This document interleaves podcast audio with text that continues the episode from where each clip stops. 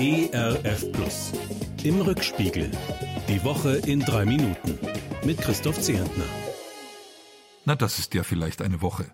Wir müssen es wohl lernen, Abschied zu nehmen. Abschied zum Beispiel von einem vertrauten Fernsehgesicht, das uns seit Jahrzehnten die Welt erklärt und dabei trotz Krisen, Kriegen, Katastrophen stets angenehm freundlich bleibt. Tagesschau-Moderator Jan Hofer legt nach 36 Jahren im Dienst öffentlich die Krawatte ab, verabschiedet sich lächelnd in den Ruhestand. Abschied nehmen in tieferem Sinn müssen wir von Gotthilf Fischer, der Chorleiter der Massenchöre für Stadien und Riesenauditorien, der fröhliche Schwabe, der nicht nur Schlager und Volkslieder im Programm hatte, sondern auch Kirchenlieder. Und der diese auch zum Beispiel im christlichen Tagungszentrum Schönblick mit Sachverstand und viel Begeisterung dirigierte. Mit 92 Jahren bekommt Gotthilf Fischer jetzt hoffentlich Gelegenheit, Chorklänge in ganz anderen Dimensionen zu genießen. Abschied nehmen müssen wir in dieser Woche endgültig von der Vorstellung, dass Weihnachten 2020 so gefeiert werden könnte wie all die Jahre zuvor und dass spätestens im neuen Jahr alles wieder ganz normal wird bei uns. Von wegen.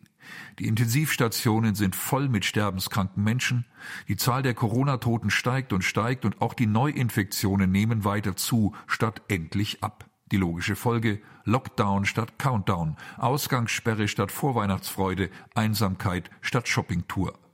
Beim Gedanken an stille Nacht sehe ich ausgestorbene Einkaufsstraßen vor mir und denke an viele Menschen, deren Leben durch Corona ohnehin schon unerträglich still geworden ist.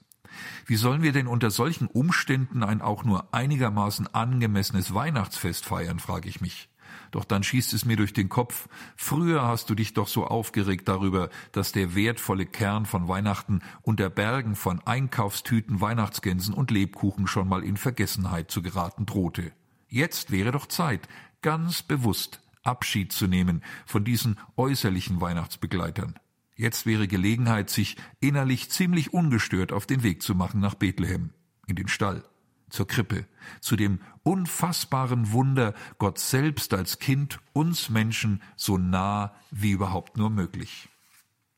Ein tiefer Blick nur auf dieses einzigartige Kind in der Krippe und all die Sorgen, all die Ratlosigkeit, all die Hilflosigkeit angesichts der Pandemie verlieren ein wenig von ihrem Schrecken. Das alles übrigens ist möglich, ganz egal, ob wir nun gemeinsam einen Weihnachtsgottesdienst feiern können oder sicherheitshalber nicht, ob wir einen Gottesdienst im Fernsehen oder im Internet mitfeiern oder alleine und still bei uns zu Hause. Erstaunlich und schon fast rührend, dass ausgerechnet direkt nach den Weihnachtsfeiertagen dann endlich die Impfungen starten, die uns gegen das Virus schützen sollen. Nach den längsten Nächten des Jahres zeichnet sich ein Licht ab, zumindest ein Hoffnungsschimmer am Horizont. Bevor ich hier allzu sehr ins Schwärmen komme, will ich doch klarstellen, die Weihnachtsfreude, die Hoffnung, die das neugeborene Kind verbreitet, die hat für mich noch erheblich mehr Gewicht als die Hoffnung auf die Wirkung eines Impfstoffs. Und ich kann in diesem sehr besonderen Jahr beides dankbar als Geschenk annehmen. Mit diesem Gedanken verabschiede ich mich von Ihnen, verehrte Hörerinnen und Hörer. Danke für Ihr Interesse an meinen Rückspiegelgedanken. So Gott will und wir leben, hören wir uns im neuen Jahr wieder. Ein gesegnetes Weihnachtsfest Ihnen, egal in welchem Rahmen Sie es feiern werden. Immanuel, Gott ist mit uns. Ihr Christoph Zürntner. Im Rückspiegel.